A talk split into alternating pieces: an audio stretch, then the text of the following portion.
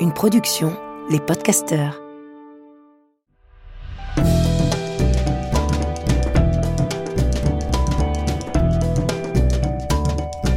Histoire de mode.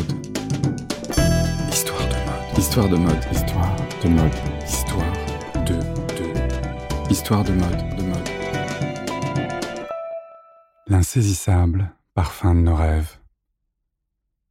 C'était le dernier jour, à la dernière minute, juste avant la fermeture. Il faisait nuit, c'était un soir d'hiver, un dimanche, peu de temps avant le confinement, je crois. J'étais allé voir in extremis l'exposition à la Fondation Alaya de sa collection dite Tati.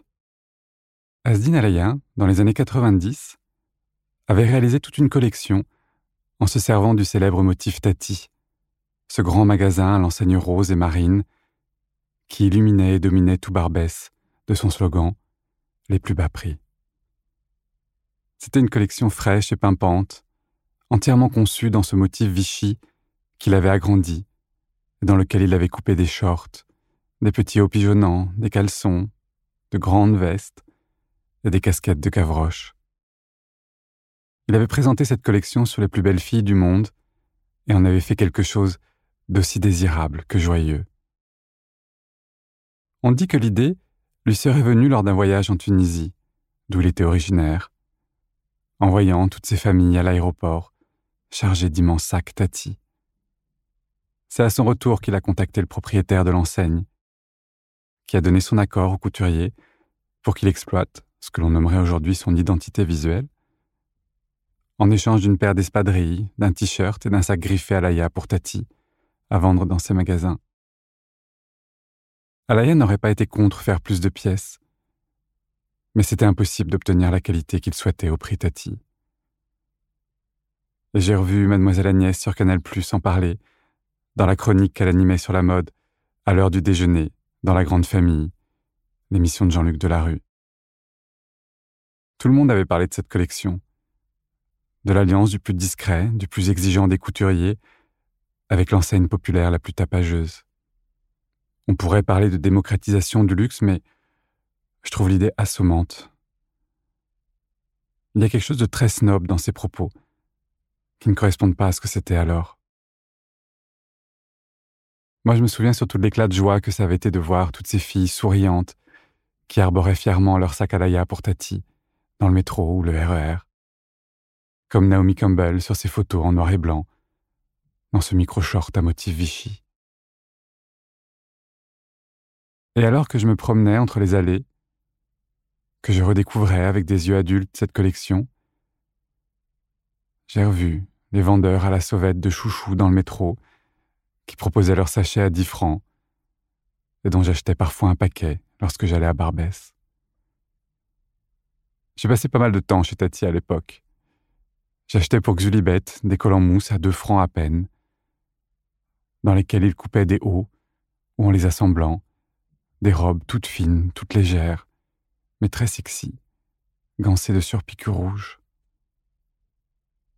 Au bordel du grand magasin, je préférais d'ailleurs souvent les petites enseignes Tati qu'il y avait dans la rue qui monte lorsque l'on sort du métro en verre et que l'on va vers le marché Saint-Pierre.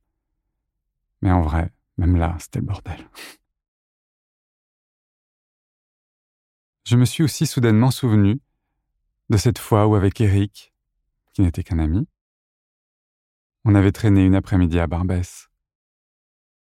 Je travaillais pour Jean-Charles de Castelbajac alors. Je lui avais proposé de m'accompagner et de m'aider.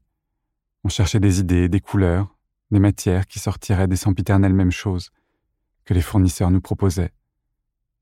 Bon, finalement, on avait fait des manteaux dans des ponchos mexicains, rien à voir. Bref. Mais on s'était amusé ce jour-là. C'était l'été, le soleil était haut et fort, éclaboussait tout, et continuait à jaunir d'anciennes réclames en vitrine de ces vieilles échoppes où nous ne savions pas ce que nous cherchions. On flânait. La compta m'avait filé 500 francs en espèces, et j'avais vraiment l'impression d'être le roi du pétrole. Eric aussi roulait un peu de mécanique, très fier d'avoir des cartes de visite de Jean-Charles de Castelbajac dans la poche. On s'est bien évidemment aventuré dans un sex shop, mais dont on était ressorti au bout de cinq minutes en courant, hilar, après avoir eu, il faut bien l'avouer, la trouille de notre vie, lorsque le patron nous a proposé de nous accompagner dans une cabine. On avait fini, après des heures à marcher, par s'arrêter dans un petit café PMU derrière Barbès. C'était vraiment un vieux rade. Mais il y avait une petite table sur le trottoir sous un parasol. On a commandé deux limonades. Et lorsqu'Eric est revenu des toilettes, le patron nous a déposé une assiette de cornes de gazelle devant nous. À mon étonnement, Eric m'a expliqué qu'il les avait vues dans l'armoire à dessert et qu'elles lui avaient semblé bonnes. Effectivement, elles étaient toutes fraîches. Le patron nous a également apporté du thé à la menthe qu'il venait de faire. C'était notre festin. On avait un sourire jusqu'aux oreilles. Un quart d'heure plus tard, la mère du patron est venue nous apporter une autre assiette de pâtisserie orientale.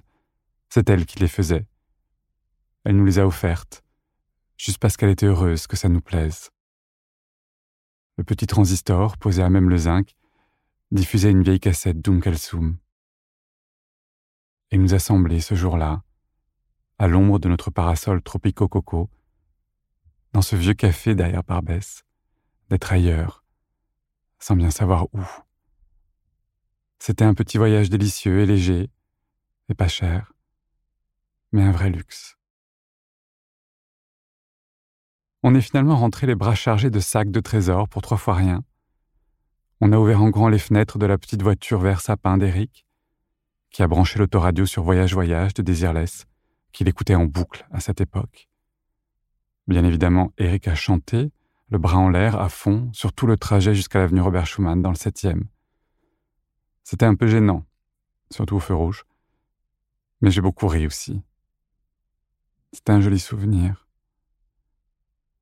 C'était un de ces jours où Paris semble vous appartenir. Alors que ces vieilles images, ces souvenirs me revenaient en mémoire, je réalisais que la collection d'Alaya n'avait rien à voir avec tout ça. Elle évoquait davantage le charme pétillant et plantureux des années 50. Sa collection me faisait penser à Brigitte Bardot dansant le mambo dans Et Dieu créa la femme. Il y avait aussi ces petites casquettes de Gavroche qui faisaient très Paris canaille sur un air d'accordéon. C'est drôle. Bien que la mise en scène reproduise l'atmosphère procurée par les néons blancs, si propre à Tati, ce n'était rien de tout ça qui me rappelait cette journée à Barbès. J'ai fini par réaliser qu'au loin, tout au loin, à peine perceptible, on entendait Um Kalsoum. Il projetait au premier étage des extraits d'un film consacré à cette diva que l'on surnommait l'astre d'Orient, et qui est encore aujourd'hui considérée comme la plus grande chanteuse du monde arabe. Asdin Alaya racontait que petit, en Tunisie, tout le monde s'arrêtait lorsqu'Oum Kalsoum passait à la radio, au Caire, dont les ondes parvenaient jusqu'à Tunis, et qu'il aimait toujours l'écouter lorsqu'il travaillait, faisant résonner cette sonorité si particulière dans toute la maison. Le hasard veut que la première exposition que j'ai vue, après le confinement, soit de nouveau à la Fondation Alaya, qui exposait, en parallèle, les robes du couturier et les photos que Peter Lindbergh en avait faites, et notamment cette très célèbre série au Touquet, où des femmes vestales, sublimes, prises dans une tempête de sable, marchaient aux côtés de beaux garçons, portant de vieilles valises, sans doute en carton. C'était bouleversant de poésie. Une fois de plus, très vite, je me suis revu ailleurs, enfant, à peine adolescent, feuilletant les vogues de mon père à Milan, pour qui Peter Lindbergh avait réalisé tant de séries en noir et blanc. Et je me suis revu, dans la chaleur moite de Milan, l'été, fasciné par la beauté de ces femmes, de ces hommes qui portaient, pour la plupart, seulement une simple chemise blanche, un peu trop grande et parfois par-dessus, un manteau aux épaules trop larges, et qui sur eux était si suggestif. En sortant de l'exposition, Je me suis interrogé sur la forte capacité d'évocation des vêtements d'Alaya, surtout pour moi, qui connaissais, à vrai dire, pas très bien son travail. J'étais vraiment impressionné par les voyages que j'avais faits malgré moi dans cette galerie. J'ai fini par comprendre que l'histoire, l'origine des vêtements d'Alaya lui appartenait et qu'il avait eu, tout au long de sa vie, l'élégance de s'effacer, de ne rien imposer. Ses vêtements sont impeccables, d'une perfection redoutable, mais surtout ornés d'aucun logo, d'aucun signe distinctif, comme s'il s'effaçait, comme s'il vous laissait vivre, enfin, le premier rôle du film dont vous rêviez. Je n'ai jamais rencontré Alaya. Je l'ai juste eu une fois au téléphone. Alors que je travaillais sur son parfum, j'obtins de pouvoir lui parler. Il se montra charmant, mais m'expliquait que le parfum n'était pas son métier, qu'il me faisait confiance, car je m'y connaissais mieux que lui.